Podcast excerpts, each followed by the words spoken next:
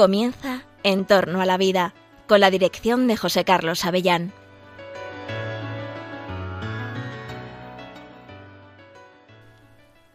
Buenos días, buenas tardes, queridos oyentes de Radio María. Os saluda José Carlos Avellán. Estás escuchando En torno a la vida. Estás en Radio María, la radio de la Virgen, la radio que te trae temas muy interesantes.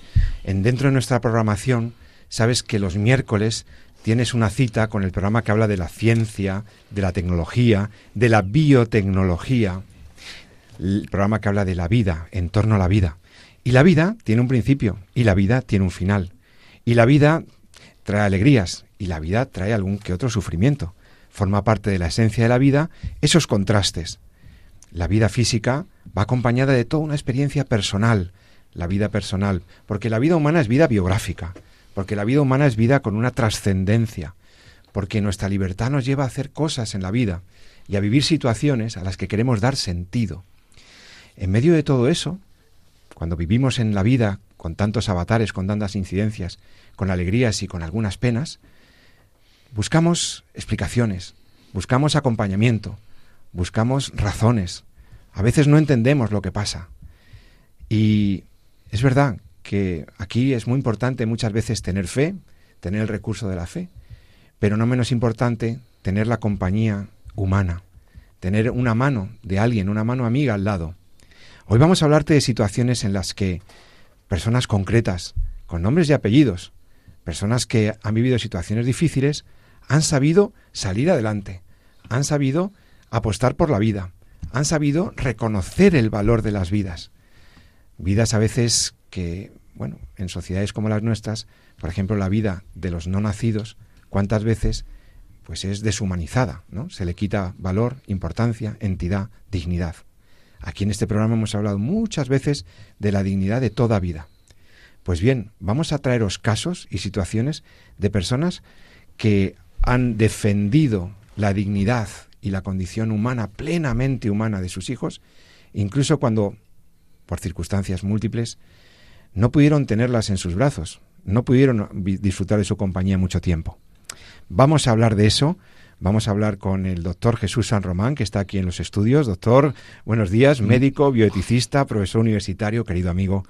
Bienvenido. Muy buenos, días. Encantado, como siempre, de estar aquí con todos vosotros una vez más. Oye, tenemos un tema de ciencia, porque hablaremos también de alguna noticia científica hoy, pero tenemos un tema muy humano. Tenemos un tema muy humano y muy bonito hoy que tiene que ver con la maternidad, que tiene que ver con dar la vida, que tiene que ver con acompañar la vida. Y es que hoy en los estudios de Radio María, en Cuatro Vientos, nos acompañan personas que quieren darnos un testimonio sobre lo que hacen. ¿Y qué hacen? Bueno, a veces la vida termina antes de tiempo. Bueno, antes de tiempo, antes de lo esperado. A veces la vida termina cuando no era esperable que terminara. Cuando incluso estaba dentro del seno, del vientre de la mamá. Termina. Termina por, por mil razones, por causas médicas, por causas de todo tipo, acontece. Y se produce una pérdida de una vida humana antes del alumbramiento. Y esa situación, siempre dolorosa, siempre difícil de entender, de sobrellevar, ahora tiene algunas formas de pues de, superarse y de, y de darse y de darle importancia a esa, a esa vida que, que se bueno, pues que se terminó antes de la hora, aunque muchos sabemos que esa vida está en el cielo esperando y acompañándonos. Mirad, hay gente que, que tiene un recurso, una herramienta que a mí me ha llamado mucho la atención. Son unas personas que han visto cómo algunas mamás, viendo que su bebé había, había fallecido, necesitaban terminar bien con esa situación. Terminaban, eh, o sea, querían que esa situación tuviera un sentido mayor. Y entonces montaron una funeraria, o bueno, parte de una funeraria, para acompañar y para dar una concreta sepultura y digna sepultura a esos bebés. Fijaos, es increíble, yo no sabía ni que existía. Pues existe, existe, incluso hay una empresa que se llama Envela, Envela, que se ocupa de las gestiones y los trámites para que los cuerpos de esos bebitos que han fallecido antes de lo esperado, pues efectivamente se puedan acompañar y se les pueda dar una, un enterramiento digno, un acompañamiento digno a los, padres, etcétera. Están con nosotros aquí en los estudios de Cuatro Vientos en Radio María, Elena y María de Bonilla, que son responsables del proyecto En Vela. Buenas tardes, buenos días María, buenos días Elena. Buenos días. Bienvenidas. Gracias. Eh, es un gusto teneros aquí para que nos contéis qué es esto de realmente que esto en vela. A mí me ha llamado muchísimo la atención. No sabía que existía. Contadnos cómo surge esto y de, qué va. Pues en vela eh, surge para responder eh, a los padres. En concreto, el primer acompañamiento lo hicimos en julio del 2020 para acompañar a los padres cuando, cuando su hijo, que lo alumbran sin vida y quieren de algún modo eh, que ese hijo eh, reciba como todo el cariño en esa, en esa despedida. Y, y empezamos en el 2020 y a partir de allí un poco lo que hicimos fue como adaptar todo lo que es el servicio funerario para esa realidad, ¿no? O sea, pues eh, una cajita, el acompañamiento, el, coche y sobre todo como acompañar a los padres a que vivan esta paternidad y esta maternidad que es muy singular, pero que la vivan también en, en plenitud y que acompañen a su hijo, igual que lo han acompañado en el seno materno, que lo acompañen a esta es pues al, al cielo y a esta vida también que se abre nueva para ellos. Claro, y como María, eh, tú también trabajas en Envela, eres uno de los bueno, ha hablado Elena, que es la fundadora, inspiradora y demás, pero María lleva muchísimos casos ya de mamás y papás que, que se han dirigido a Envela y a través de María, pues han encontrado esta respuesta. ¿Qué es lo que te encuentras tú cuando hay, cuando acontece esto? Un, un aborto natural, digamos, una, una muerte o un niño que viene, pues eh, prácticamente fallecido, etcétera. ¿Qué es lo que qué es lo que vivís vosotros y qué es lo que lleva a vuestra actividad? ¿De dónde surge? Pues es impresionante porque estos bebés que mm, socialmente como que mm, eh, mm, se intentan eh, ningunear, se intenta tapar, se intenta eh, que pase rápido, que no tienen importancia, son bebés tan bebés como un bebé que viva los años que tenga que vivir, ¿no? Entonces, eh, es impresionante eh, eh, el, dolor de los padres que pierden estos hijos y, la alegría y, el, y el, la paz que se les transmite y, el poder culminar un duelo cuando se les puede acompañar, cuando mm, se puede estar junto a ellos, enterrarlos y tratarles con la misma dignidad o incluso más, ¿no? Porque al ser un tiempo breve, pues un tiempo más con más cariño y con más ternura a ser tratados, ¿no? Y, la verdad es que mm, para mí está siendo un regalo de, vida, de, explosión de, de, donación, ¿no? De estos padres que dan, que no son dueños de sus hijos y que, y que los entregan eh, aún más allá, independientemente de la vida que tengan. Porque, Elena, esto es, o sea, el shock de, de perder un hijo que, que, has estado gestando, incluso que llevas unos meses, que, que ya hay una relación con, ese, con ese bebé, etcétera. Eh, lo primero es, eh, es una difícil aceptación, ¿no? Imagino. Eh, sí. Que os encontráis. Sí. Es, una, es muy importante para, para los padres, es muy distinto eh, según cómo han sido acompañados en este alumbramiento. O sea, el certificado médico es muy bonito porque el certificado médico, cuando un niño es alumbrado, hablan de un alumbramiento sin vida. Y, hablan, y lo, en el certificado se nombra tres veces la palabra alumbramiento. Y esta dignidad de este hijo, para los padres es fundamental el vocabulario que empleas, porque a veces se dice feto, eh, interrupción, y el, propio testimonio de lo que queda es que ese, que ese hijo, que es tu hijo, que eres madre, que eres padre, es lo que ayuda, es como lo que ayudamos es a desvelar lo que realmente ha acontecido. Has alumbrado a un hijo eh, sin vida, eres madre, eres padre y tienes la posibilidad de todo el cariño que tú mostrarías con cualquier otro hijo cuando fallece, te acompañamos para que puedas hacerlo, para que puedas hacerlo realidad. Y para nosotros, a mí realmente lo que más me impresiona es ver el, como el amor tan grande de los padres por esos hijos.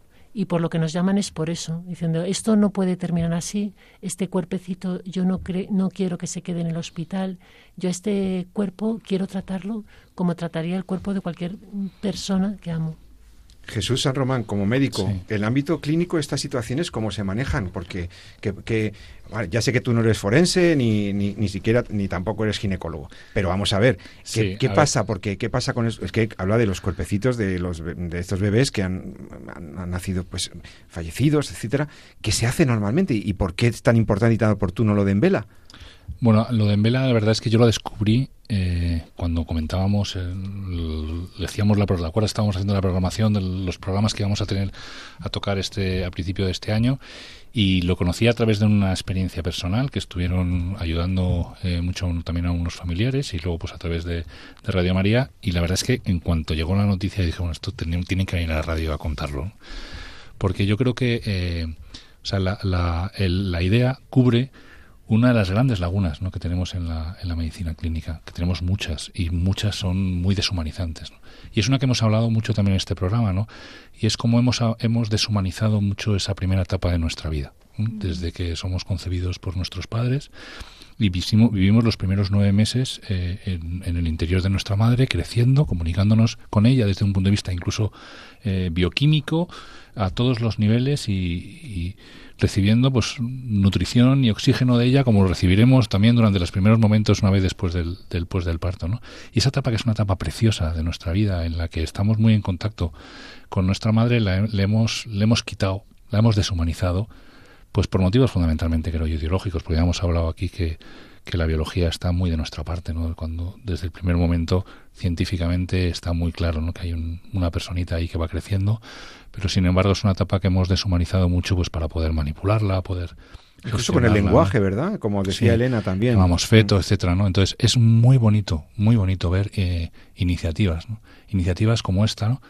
que quizás es un poco más dolorosa porque es la parte, pero es una, al fin y al cabo esto es una, una obra de misericordia, como está descrita, ¿no? El, el dar sepultura, ¿no? a, a, los fallecidos, ¿no? A los, y, es lo que hacemos, ¿no? Con nuestros pacientes cuando, cuando han nacido, ¿no? Y sin embargo nos olvidamos un poco de ellos cuando todavía no han llegado a nacer, ¿no? Y los consideramos restos biológicos muchas veces, tiene, y tienen un tratamiento, pues como si fuera un resto biológico más, ¿no? Muy deshumanizado, ¿no? Y es muy bonito por eso, lo digo, ver estas iniciativas, ver incluso iniciativas como las unidades eh, de medicina fetal, donde empezamos a considerar al niño no nacido como nuestros propios pacientes, eh, como ya empezamos a tratar las enfermedades. Personificando una realidad. Exactamente, ¿no? y, es muy bonito ver cómo el médico le llama incluso por su nombre, ¿no? El nombre que está previsto inscribir en el registro. Ya no usamos conceptos tan biológicos como feto, no empezamos a hablar de, los nombres que los padres les quieren poner y empiezas a pensar en qué momento de la gestación puedes tratar para que nazca eh, mejor. Hay enfermedades que ya se tratan intraútero, como pues los defectos del cierre del raquis, espina bífida, estas ya se empiezan a tratar ¿no? Ahí, en el momento de durante la gestación. Incluso cuando ves que, que, pues que el embarazo no va bien y que las cosas van a ir mal y que hay un mal pronóstico y que hay lesiones que son graves, que son difíciles de sobrellevar, que pueden ser enfermedades que, que puedan tener un pronóstico vital de muy poquito tiempo después del nacimiento, pues ya también pues empezamos a tratar a nuestros pacientes como si fueran pacientes pues con enfermedades eh, que pueden ser graves o terminales, incluso como si fueran adultos. Y esa, esa forma de tratar a, de entender que el ginecólogo ya sabe, pero que a veces se olvida de que él en lugar de un paciente tiene dos pacientes, a la madre y al niño, eh, pues empieza a, recuperarse, no empieza a, y esto es, es bonito de ver, ¿no? y tan bonito como que me gustaría que lo pudiéramos ver, cómo se vive esta situación, cómo se vive este drama, porque al principio es un drama, pero luego se puede vivir el drama de una manera muy esperanzada, ¿verdad?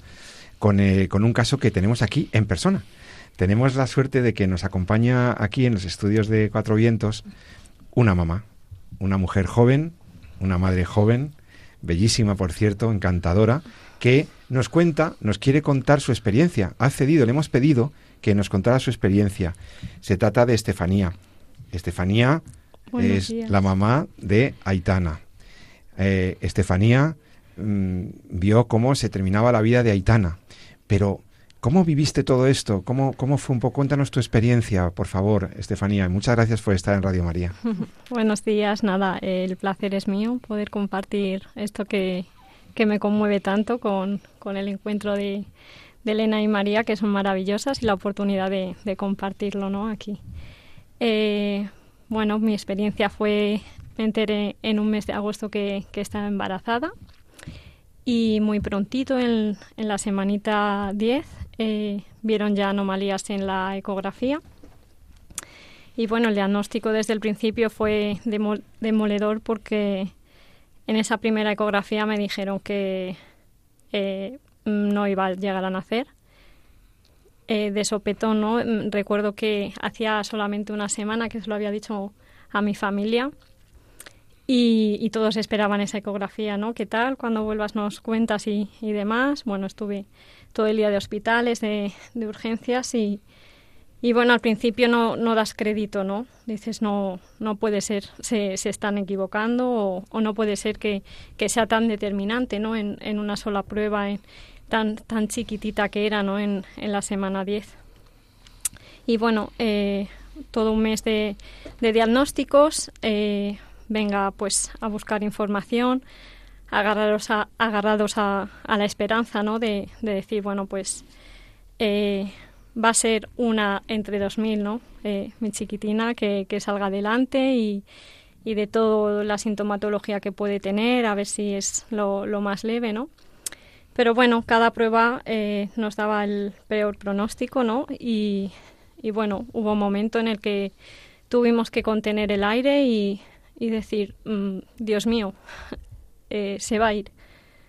Y aceptarlo con todo lo duro que, que, fue, ¿no? Porque fue un momento en el que crees que no, no vas a soportarlo, ¿no? Cuando estás esperando todo de, de un hijo y de lo que supone que es la vida de, de un hijo, ¿no? Es muy difícil concebir que, que te toca dejarlo marchar, ¿no?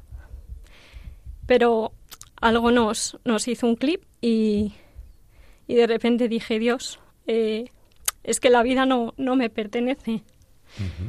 y, entonces a partir de ahí, pues me di cuenta que, que la vida estaba ocurriendo en ese momento, ¿no? Eh, todo estaba dentro de mí, esa bebé estaba dentro de mí por una fuerza mayor, me, me llenaba de, de, de amor, de, de lucha, de, entusiasmo y, ahí nos aferramos, ¿no? En contra todo pronóstico, pues nos dio seis maravillosos meses dentro de, mi vientre. Y, bueno, una de las partes también más difíciles, ¿no? Era de repente eh, plantearte, ¿no? Eh, visualizar y, tener casi que organizar esa, ese encuentro versus despedida ¿no? de, de, nuestra hija porque era, era todo en uno, ¿no? Y bueno, tuve la suerte que a través de la psicóloga de, de duelo de mi hospital me puso en contacto con, con Envela, me contó un poquito las, las particularidades, ¿no? Y, y yo sentí desde el principio que, que alguien que quería acompañar a familias como lo que a mí me estaba ocurriendo, ese era el sitio, ¿no? O sea, sabía que, que mi seguro me iba a cubrir eh, el funeral de, de, mi hija, pero, pero yo quería alguien que me sostuviera el alma en ese momento. Y, y bueno, pues eh, así fue, ¿no? Eh, fue, creo que de, lo más difícil, ¿no? Después de, del primer trago, conseguí estar muy presente en cada momento, ¿no? Y, he disfrutado del embarazo eh, como no puedo describir, ¿no?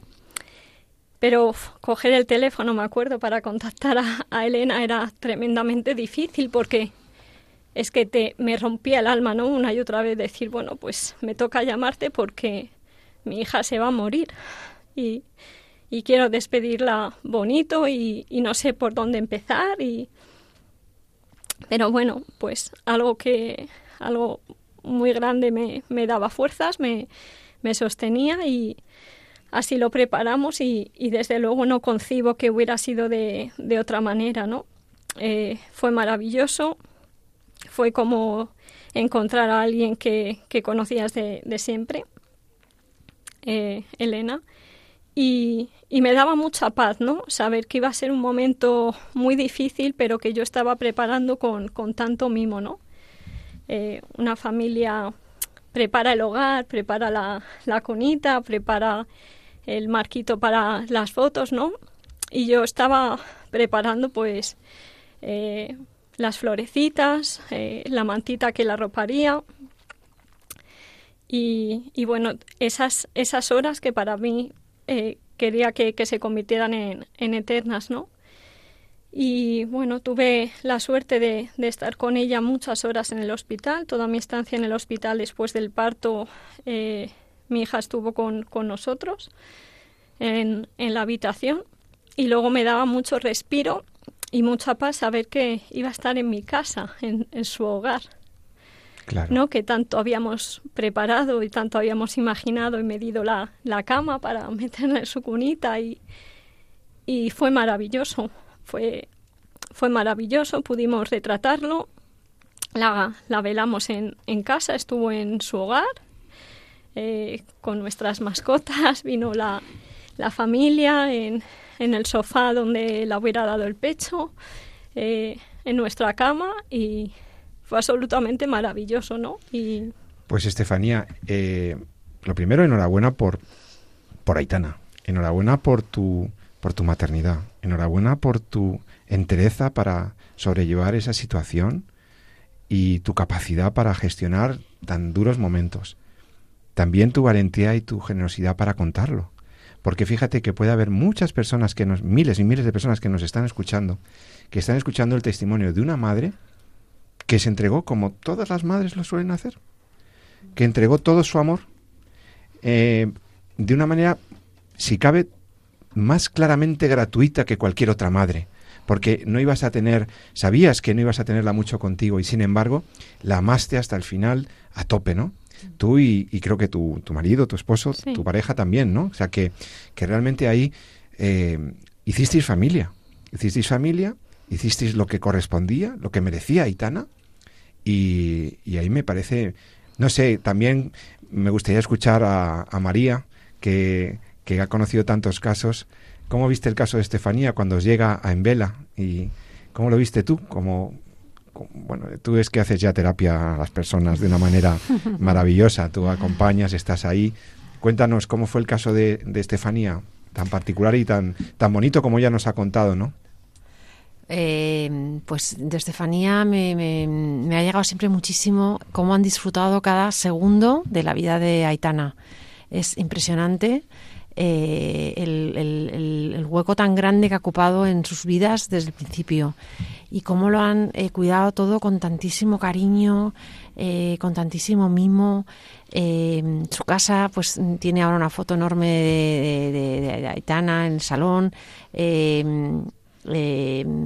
La verdad es que ha sido muy fácil porque, porque es que a mí siempre lo que me ha transmitido Estefanía es eh, un halo de, de vida, de, amor, de, entrega al, al, presente que la vida le estaba regalando con, su hija Itana, ¿no? Y, entrega y amor y, vivirlo a tope con, la dureza que eso conlleva eh, pero también con la, con la alegría de, sentir, como nos cuenta ella, que ha sentido la, vida dentro de ella y, y, y, luego pues todo el mimo y el cuidado posterior cuando ya esos bebés hoy en día no valen nada, eh, es como que hay que pasar página rápidamente. Ella lo ha mimado todo tanto, lo ha mimado tanto, eh, que eso también a ella está sirviéndole para, para superar este, este desconsuelo tan grande que, que, la vida le ha brindado, ¿no? Y, y, para vivirlo como un regalo y no como un, eh, una maldición que le ha caído en, del cielo, sino como, como pues, pues una vida que ha vivido el tiempo que, que, que tenía que vivir y, y, y, vivirlo pues con todo, con todo su, su, potencial, lo que el tiempo les ha permitido. Elena, porque vosotros en, en Envela estáis acompañando un tipo de duelo muy especial. Uh -huh. Es decir, no es como, a ver, vosotros sois una funeraria, en realidad tenéis muchos servicios, tenéis este en particular concreto que nace de esta, de esta experiencia vuestra de, del 16 de julio, del Día del Carmen, además, sí. de aquel momento, de aquel año, iniciáis este proyecto y a vosotros, ¿qué os ha enseñado? ¿Qué os ha enseñado estas situaciones? ¿Y, y, por qué es un duelo tan especial? ¿Qué pasa? Nosotros, la luz que damos en el duelo, eh, la recibimos acompañando a unos padres. Eh, como has comentado, fue en la fiesta del Carmen del 16 de julio del 2020 que cuando enterramos a esta primera niña, que se llama María José, eh, fuimos a una celebración con las hermanitas del Cordero y en esa celebración... Las hermanitas del Cordero ya tienen una tradición de este tipo de situaciones, ¿no? Por lo que parece. Sí, sí, sí, sí. Y entonces se celebraba una, una celebración y en mitad de la celebración, en julio, se cantó un canto de Navidad que describía exactamente lo que acabamos de vivir. Que habla ¿Por qué Navidad? ¿En eh, julio? sí, es que es raro. Fue providencia. O sea, una, sí, o sea, y lo que cantaba era un, un canto donde narra cómo la Virgen María tomó al niño Jesús y lo depositó en un pesebre, pero en el canto, en vez de pesebre, se dice un sepulcro nuevo y que el niño irradiaba la paz. Y era justo lo que acabamos de vivir, enterrar a esta niña en un sepulcro nuevo. Y entonces la luz que recibimos es, igual que la Pascua de un adulto la vivimos con el misterio de la muerte de Jesús en la cruz, la Pascua de un niño pequeño es la Pascua de Navidad, es el misterio de la Navidad, es el nacimiento de un niño eh, al cielo. Y nosotros esa luz, es muy bonito porque con, con Estefané y con Agustín, eh, que, son personas que creen en la vida, no son, no son creyentes, pero esta luz también la damos y, creo que os ayudó mucho no vivirlo vivirlo así no es como igual que María entregó a su hijo eh, al padre eh, a la vida eterna desde el momento que nace pues los padres también reciben esa llamada y nosotros siempre que podemos intentamos como transmitir esa luz a los padres de poner a sus hijos en manos del Señor me parece una enseñanza que para todos los que hemos tenido la, el gran regalo de la providencia de ser padres, de pues eso, de saber vivirlo con esta con este desapego, este sano desapego de que, decir, los hijos son del Señor. Mm. Entonces, eh, nosotros hemos procreado, hemos contribuido a la, a la obra maravillosa de, de, la creación y nosotros entregamos, y, y, nuestros hijos están ahí, en la vida, y nosotros les acompañamos todo lo que podemos, pero, pero son de Dios. Y entonces el, depósito del bebé es como, ¿no? Es como un gesto que nos, nos enseña a todos. A mí me, me, llama a entenderlo así, ¿no? A mí me mm. parece precioso lo que dices, porque estos padres creo que ofrecen una luz para todos los padres, que es que ellos desde el primer momento, el único modo de atravesar el duelo es ser conscientes de que estos hijos no les pertenecen, dejarlos en manos del Señor y mantienen con ellos otro tipo de vínculo distinto pero muy real. Yo creo que es una maternidad y una paternidad que ilumina, plena, es plena. que plena y que ilumina, que no hay que esconder, no hay que esconder, sino decir, tengo hijos porque eso puede ayudar a muchos otros padres, ¿no? Hablando de otros padres, permitidme que vamos a llamar a otros padres encantadores que también quieren dar su testimonio porque me han dicho que es un caso también muy parecido al de Estefanía y Agustín pero que, nos puede ayudar también a entender cómo se viven estas situaciones. Vamos a llamar enseguida a, a Mari Carmen y a Pedro. Buenos días, buenas tardes, Pedro y Mari Carmen.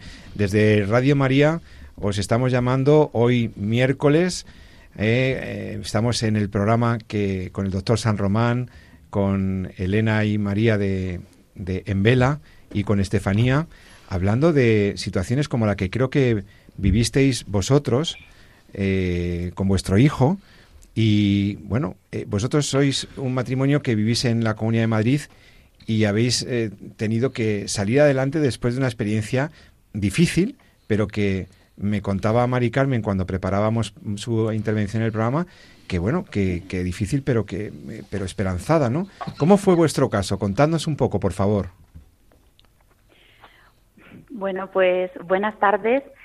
Mm, nuestro hijo Jesús nació el, bueno, el 2 de diciembre y falleció el, el 5 de diciembre. Lo tuvimos en, entre nosotros, bueno, pues tres días, aparte de todo el camino de, los nueve meses de, de, gestación. Y bueno, pues ha sido una, bueno, una vivencia, una experiencia, pues muy especial, muy especial. Y bueno, ahora que ha pasado unos meses, pues la verdad es que mm, lo hablamos Pedro y yo que ha sido un regalo, ha sido un regalo misterioso, pero un regalo muy grande. Mm, quizá Pedro puedas tú irme complementando a, nuestra vivencia. Sí, adelante, Pedro. sí, sí, sí. Bueno, nosotros lo vemos como una bendición. Es verdad que es un, era un pequeñajo que tenía, bueno, pues muchas limitaciones. Y lo sabíamos ya de, de entrada. A nivel médico, pues ya nos habían dado la información que se necesitaba. Y, bueno, la verdad es que sí que es, hay momentos de mucha incertidumbre durante todo este camino. Eh, pero decimos que es una bendición porque, entre otras cosas, nos ha unido mucho entre nosotros y, y bueno, eh, eh, vimos claramente que estábamos juntos en esto. O sea, que, y que queríamos, una cosa que teníamos muy clara es que pues la vida de este hijo era un don que recibíamos y que en la vida, sobre la vida no, no tenemos potestad, porque nosotros solo podemos acogerla y, eh, y bueno, pues como el Señor nos la manda y, y, bueno, pues eso como un don, ¿no? Y, todo este tiempo es verdad que ha habido momentos muy dolorosos, y, pero son momentos que nos han unido entre nosotros y que nos han, nos han hecho crecer, también en, en el ámbito de la familia. Porque, Mari Carmen, es muy complicado aceptar una situación así, en pleno embarazo, ya te diagnostican, etcétera, y luego, la, pues eso, sabiendo que va a sobrevivir poco tiempo al, parto, sí, vale, pero vosotros decidisteis seguir adelante, seguir adelante, continuar con los niños, con eh, tenéis otros hijos, es decir, eh, esto, mm, eh, ¿cómo se puede sobrellevar esto? Pues, bueno, porque tenemos mucha ayuda. Yo creo que, a ver, una cosa muy importante, primero que mi marido y yo teníamos claro, y lo habíamos hablado ya muchas veces, que si en algún momento pues mm, recibíamos un hijo que tenía algún problema, que, íbamos a tirar con él adelante hasta donde eh, la vida que recibíamos pues llegara hasta donde tenía que llegar. Entonces, bueno, eso por una parte, el apoyo que los dos estábamos de acuerdo y luego por otro lado, pues nuestra fe ha sido también fundamental. Somos matrimonio católico y, y bueno, pues teníamos claro que, que no estábamos solos, ¿no? Que teníamos por un, por un, primero teníamos al Señor con nosotros y después, bueno, pues todo mm, el grupo de amigos, la parroquia, la, la, iglesia en sí también nos acompañaba, ¿no? Entonces, este, no encontrarnos solos en ningún momento, pues nos ha ayudado a, a ir aceptando esta situación. Y ciertamente, pues, no ha sido fácil, ¿no? Mm, porque, mm, bueno, siempre tienes mucha incertidumbre, porque, en, bueno, daba un problema cromosómico bastante grave. Entonces, mm, sabíamos que nos comentaron que la posibilidad de vida era como mucho un año, eh, pero que también podía fallecer intraútero en cualquier momento. Entonces, bueno, pues ahí te planteas todas las situaciones posibles, ¿no? Desde que en cualquier momento ya no lo voy a tener conmigo o quizá pues si nace y su vida se alarga pues puede condicionar también al resto de la familia porque iba a ser un, un niño pues con muchísimas necesidades no eh, con una discapacidad grande. Pero aún así eh, notas que está vivo dentro de ti que es una vida que es una vida inmenso espera, se ha perdido un poquito las últimas palabras. ¿Puedes repetir, por favor? Porque se ha cortado un poquito en un momentito la conexión telefónica. Sí. Teníamos mucho este corazoncito. Uy, se corta. no sé, no sé por qué. Sí. bueno, pero algo quería comentar em, Elena o, o Pedro. A lo mejor a Pedro le escuchamos mejor. Sí. No, bueno, que, que esos son momentos de mucha incertidumbre. O sea, porque, claro, si el, el, primer reto era que el pequeño llegase a término. Claro. Eh, otro reto era pues que aguantase el esfuerzo ¿no? y el trabajo del parto. Porque, y luego ya pues cómo fuera respondiendo en, su vida extrauterina. En los obstáculos que y, y a lo cual nosotros mucho veíamos que Vaya. los padres. También tenemos dificultades con, con Pedro.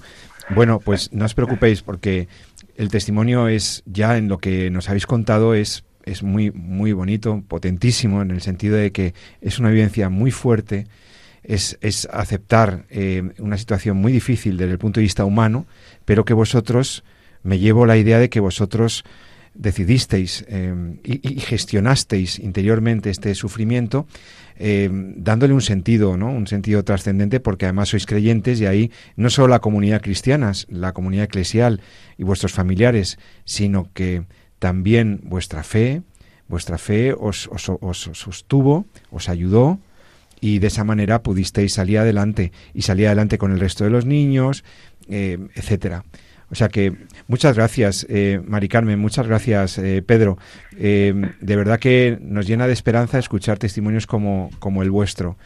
Entonces, ¿qué le diríais a, a una mamá o un papá o unos papás que, que ven que el niño viene con muchas dificultades, que probablemente no sobreviva mucho tiempo?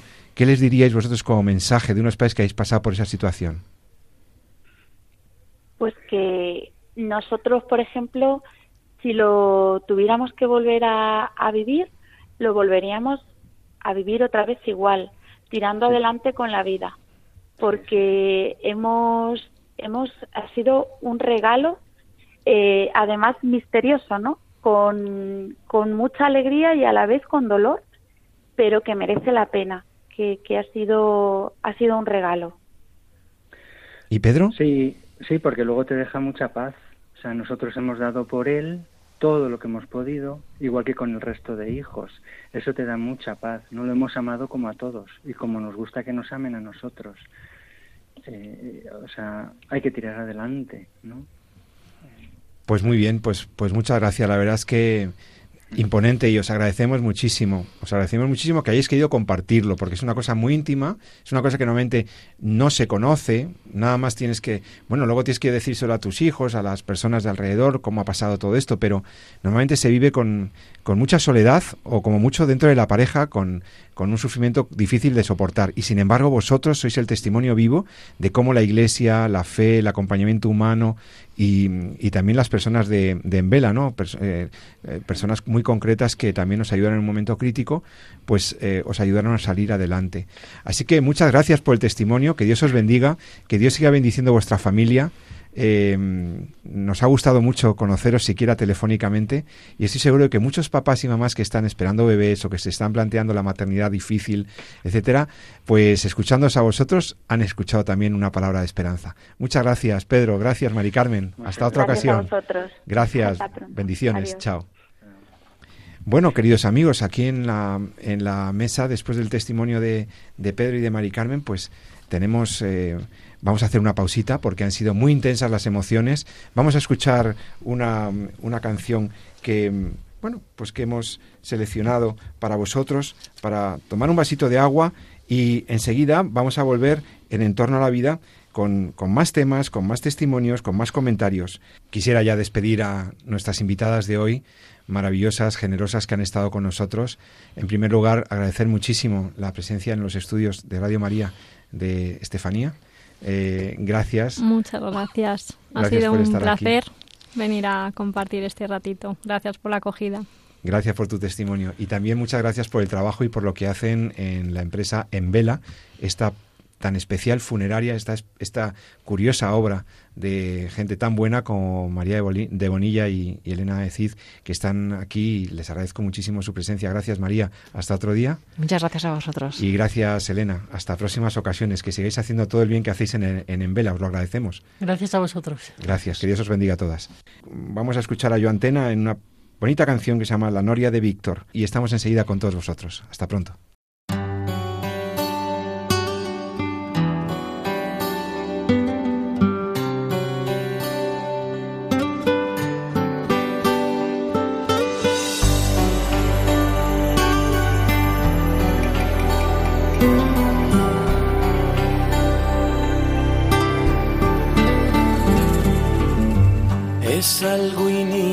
Inimaginable el que esté dentro y que nade en su mar.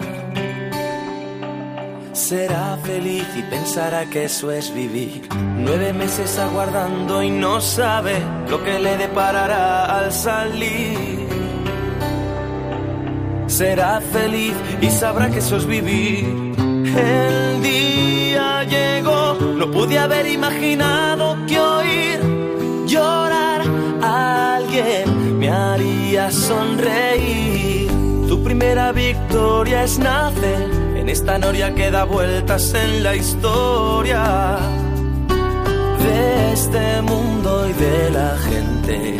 Tu primera victoria es nacer en esta noria que da vueltas en la historia de este mundo y de la gente.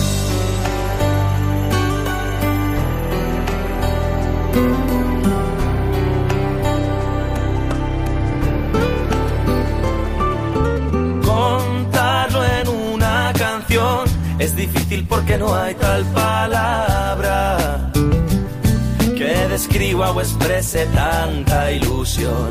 Pasión por estar a su lado, por tenerlo, abrazarlo y mimarlo. Simplemente por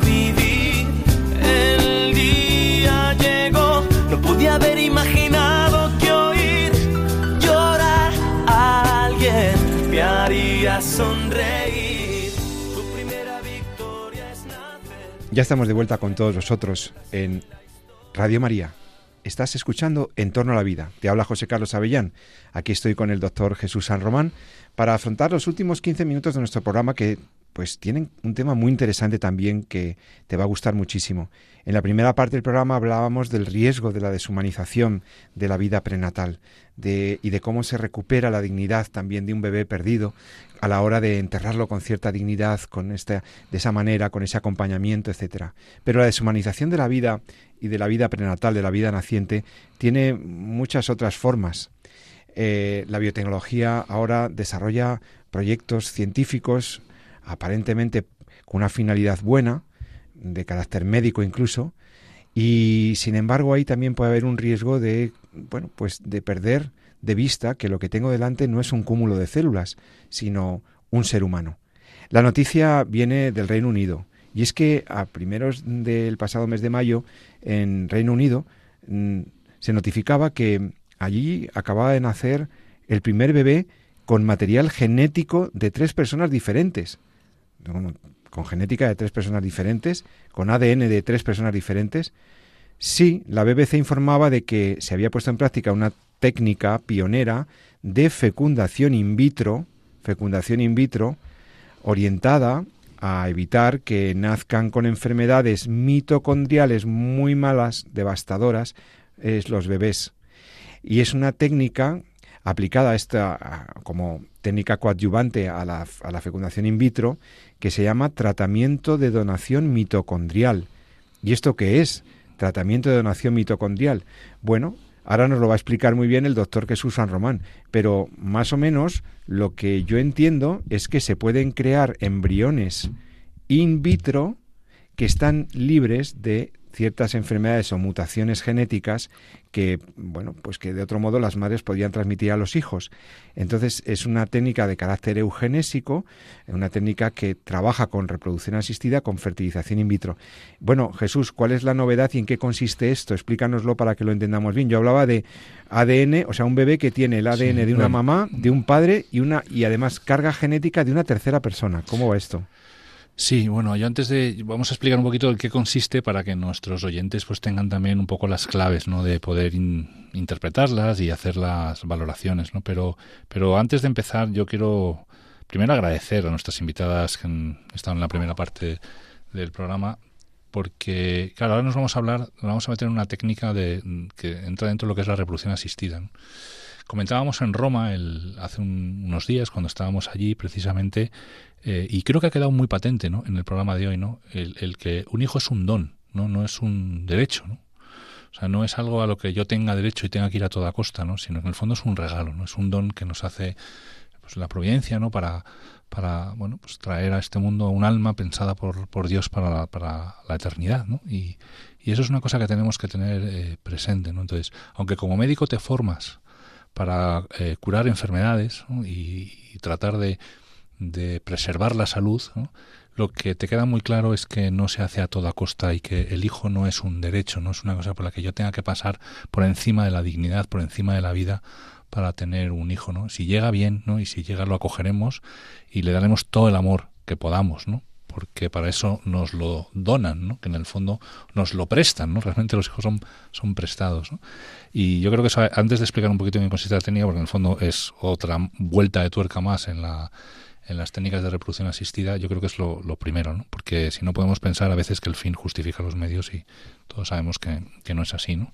Entonces, lo primero que hay que decir de la, de la técnica, que, en el fondo se llama terapia de reemplazo mitocondrial, Terapia de reemplazo mitocondrial. ¿Qué son las mitocondrias? primero, la técnica no es nueva. La, lo que pasa es que es la primera vez que nace un niño en Reino Unido, pero ya había de hace unos años, en el 2018, creo recordar, 17, en, en Ucrania. Y, y en el fondo, bueno, se entiende porque en el fondo todos sabemos que llevamos material genético de nuestro padre y de nuestra madre, ¿no? Pero, pero no viene, eh, pero viene en compartimentos diferentes, ¿no? El, el, material genético de nuestro padre viene a través de los espermatozoides y el material genético de nuestra madre está en el óvulo, que son las dos células los gametos sexuales que entendemos, ¿no? que son los que nuestro cuerpo fabrica o produce para generar una nueva vida. Todas nuestras células tienen un número de cromosomas, 46 cromosomas en concreto, pero los gametos sexuales tienen solo 23. Cuando el espermatozoide fecunda al óvulo, pues aparece una nueva célula con todo un potencial de desarrollo, un programa ya perfectamente diseñado, un código genético único y repetible, a la que solo hay que darle tiempo, oxígeno, o tiempo nutrición para que se forme ya como un individuo completo, ¿no? pero en el fondo, o como un organismo completo que somos. ¿no? En el fondo son los, nuestros primeros momentos de la existencia. Entonces el código genético viene de mi padre a través del espermatozoide, de mi madre a través del óvulo. Pero en el óvulo, que es fecundado por el espermatozoide, hay como dos espacios. Uno de ellos es el, código genético per se, ¿no? que va en el núcleo, y luego hay unos pequeños compartimentos, unos pequeños espacios, que son las mitocondrias, que tienen también un poquito, muy poquito, es eh, menos del 1%, muy poquito código genético, que también eh, están ahí, y, en, unas estructuras que al final se ocupan un poco de ayudar a la fabricación de energía, de ayudar a la respiración celular, etcétera. A veces hay problemas en ese pequeño compartimento, es lo que llamamos enfermedades del ADN mitocondrial del ADN mitocondrial, claro, de esa parte de la célula. Son enfermedades que son pueden ser muy agresivas y que, de momento no tenemos ninguna ninguna cura como para muchas de las otras que tienen una enfermedad con una carga genética. ¿Qué es lo que ha buscado esta técnica? Pues esta técnica lo que ha hecho ha sido pues eh, coger el código genético de la madre, coger el código genético del, padre y luego coger óvulos a los cuales le hemos quitado todo, todo ese código genético, pero que llevan unas mitocondrias que están sanas.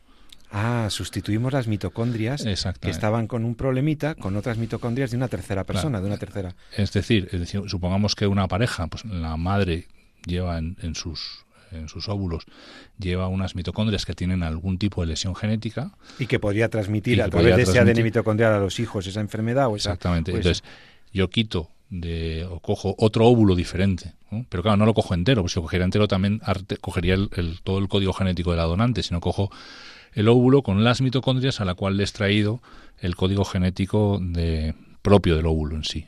Y o sea que es una forma de ingeniería genética. porque en, el fondo lo que tengo son tres focos, tres orígenes. Primero el espermatozoide que lleva el código genético del padre, el código genético de la madre que yo he separado y el óvulo de una donante que lleva unas mitocondrias sanas a las cuales le he quitado el código genético para poder poner el de la madre. ¿no? Con lo cual tenemos como tres, tres aportes diferentes. ¿no? La madre donante del óvulo, la madre donante del código genético eh, grande, el de los 23 cromosomas, y el del padre. Por eso se dice que son tres progenitores o tres códigos genéticos distintos. O sea que entonces tenemos la posibilidad de tener, traer al mundo un hijo sano. En principio esta técnica podría ser eh, una solución para al menos evitar eh, o minimizar el riesgo de que algunas enfermedades de origen genético se transmitan. Primero, eh, es una técnica que ha sido muy discutida en cuanto a su seguridad. Eh, parece que empieza a haber más datos, porque claro, no hay muchos casos. Cuando yo le quito el, quito el código genético de la madre, que quiero después volver en el óvulo, por así decirlo, sano, también parece que algunas mitocondrias enfermas me estoy llevando. No parece que, que sea una cosa tan pura a la hora de seleccionar las mitocondrias que me llevo y las que no. Entonces, puede que haya, que luego en el óvulo convivan pues mitocondrias sanas con mitocondrias enfermas que yo he arrastrado. En fin, no queda muy claro cuál puede ser el... De hecho, ha habido gente que ha, dicho que por favor que habría que esperar un poquito a tener esto más claro, ¿no? Pero, además se me hace una pregunta. Estamos hablando de un bebé o un embrión que se va a generar que lleva material genético de tres personas diferentes. Entonces tiene tres padres. Se podríamos hablar de tres progenitores realmente. Progenitores lleva tiene tres. Hay un tercer progenitor. Sí. Eh, pero sin embargo, no es una eh, donación. Su aportación no afectaría, a, digamos, al aspecto Eso es lo que no la, queda claro si, la configuración del nuevo hijo. Claro, como en el futuro esa configuración genética triple, en lugar de doble, pues puede, puede ocurrir, ¿no? se ve, se sabe que bueno que las células pueden tener alguna capacidad para eh, pues para anular algunas de las expresiones y compensarlas, etcétera. Bueno, hay que todavía hay poca hay poco recorrido, ¿no? En cualquier caso, bueno, no deja de ser un fondo lo más importante un poquito quizá para nuestros oyentes es que no, no debe ser una variante de una de las técnicas de reproducción asistida.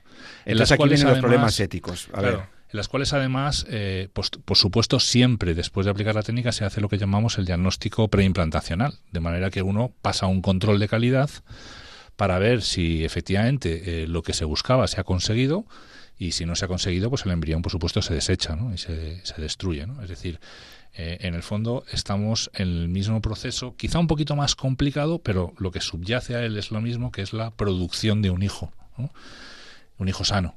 Es decir, yo lo que quiero es que mi hijo nazca sano y bueno pues en el medio pues si tengo que generar embriones o generar sus humanos pasarles el control de la edad seleccionar el que está sano descartar el el, el, que no lo esté eh, fecundar eh, varios pero transferir solo uno pues esos son pues bueno, partes más del proceso o partes más de, la técnica que lo único que buscan son la eficiencia de la misma, ¿no? Que es en el fondo que es el objeto final, que es que nazca un hijo y que esté y que esté sano, ¿no? O sea, que estamos hablando de que, como tú decías al principio, estaríamos se habría autorizado en Inglaterra una técnica que en realidad bueno, aunque solamente diera 200 bebés cada año en, Inglaterra que tienen ese problema mitocondrial, eh, la finalidad es traer al mundo hijos que estén privados de esa enfermedad, pero por el camino se hacen cosas que son inadmisibles.